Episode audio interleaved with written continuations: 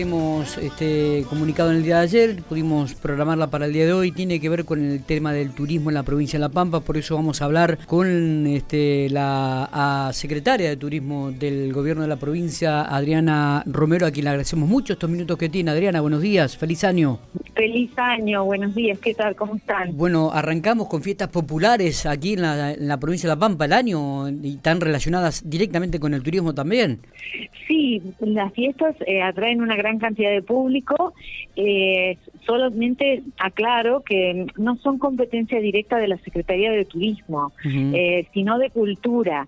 Pero, por supuesto que nosotros promocionamos, digamos, las damos a conocer, las difundimos y también son de interés para medición del público que asiste, la procedencia. Bueno, cuando podemos hacemos algún operativo estadístico. Pero sí, sin duda las fiestas y sobre todo cuando se las declara fiestas nacionales, eh, son de interés específico porque atraen público regional, nacional o, por qué no, internacional a veces, ¿no? Claro. ¿Cómo está la movilización? Como el caso, el caso de la fiesta de la, de la sal, que era provincial y hace muy poquito, ahora va a ser su primera edición como fiesta nacional. Así que estamos muy contentos. Eso, obviamente. Digo, ¿cómo está la movilización turística dentro de la geografía provincial, Adriana? ¿Qué balance están haciendo hasta el momento?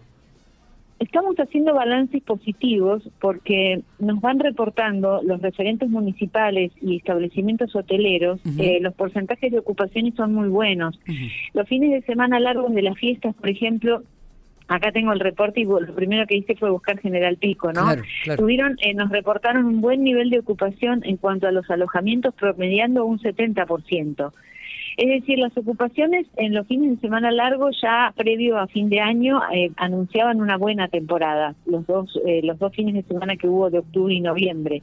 Estamos conformes. Eh, pero claro, eh, um, por lo general lo que más se nota, porque se comenta más, eh, son la ocupación en los grandes corredores nuestros, que es Ruta 5, bueno, la 188 arriba, eh, la 152, y entonces ahí eso, esos sitios, esas localidades, son las que más ocupación tienen, porque obviamente no solo captan el turista de paso, sino a veces ese turista vuelve, como es el caso de General Hacha, que nos reporta, y la DELA, que nos reportan que turistas que han estado de paso un año vuelven al año siguiente, pero ya para quedarse a lo mejor dos noches. Ah, mira vos.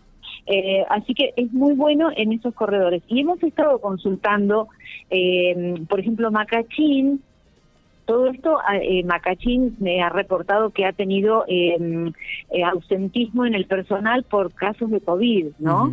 Entonces también a veces se les hace difícil la, gestión de los establecimientos, pero los fines de semana tienen un 100% de ocupación. Y entre fin de semana, entre semana de un 30 a un 40%. Eh, bueno, luego tenemos General Hacha, por ejemplo, lo que nos están reportando ahora, ¿no? Para, esta, Para, ahora estos días de enero que vienen eh, que vienen ya transcurriendo, han tenido muy buen nivel de ocupación, eh, tanto en diciembre como los días que vienen transcurriendo de enero, también con, con reservas. La ocupación de plazas ha sido de un 100%. Ah, mira vos los fines de semana largos, los fines de semana, y ahora en vacaciones hay tanto General Hacha como Santa Rosa, nos reportan eh, reservas durante todo enero y parte de febrero ya cubiertos. O sea que reiteramos la recomendación que hacemos por dos motivos tanto por eh, la pandemia como por una cuestión de previsibilidad y confort y comodidad de los eh, pasajeros, la reserva previa siempre eh, recomendando que practiquemos un turismo responsable, no que seamos todos responsables desde lo individual y también en lo grupal. Así que como bueno, como te mencionaba, eh, también esto ha tenido que ver la política provincial de apoyo al sector ha sido muy importante, se ha estado sosteniendo al sector eh, de alojamiento. Entonces, también durante la pandemia poníamos mucho el énfasis en que la gastronomía era como eh, el sector que más eh, podía seguir funcionando con el delivery, entonces hicimos campañas de promoción de la gastronomía pampeana, en fin, se han hecho todos los esfuerzos y a eso se sumó, por supuesto, el previaje que tuvo también muy buenos números, ¿no? Claro. Nosotros en La Pampa tuvimos 30, más de 35 establecimientos eh, registrados para el previaje. Para recibir gasto turístico del previaje. Así que estamos eh, también con, con eh, muy buenos números en tal sentido. Está. ¿Y, cómo están aquellos este, lugares de que gente toma en los fines de semana para ir, como por ejemplo Ojo de Agua en Uriburu, las termas de la Rodé, digo, también están prácticamente... Este... las termas de la Rodé, sí, justamente estuvimos en la fiesta, claro. conversamos con, con los referentes y con el, con el señor intendente y ellos estaban muy conformes con la temporada, también recomendando que se hagan eh, que se hagan reservas previas, así que sí, bien, bien con, con entre un 80 y un 100% de ocupación. Eh, el camping tuvo, por ejemplo, en el último fin de semana largo, 1.200 personas durante los tres días. Ah, eh, también los lugares así de recreación como Guatraché eh, tuvieron en, un fin de semana largo 1.500 personas ingresando en el parque recreativo.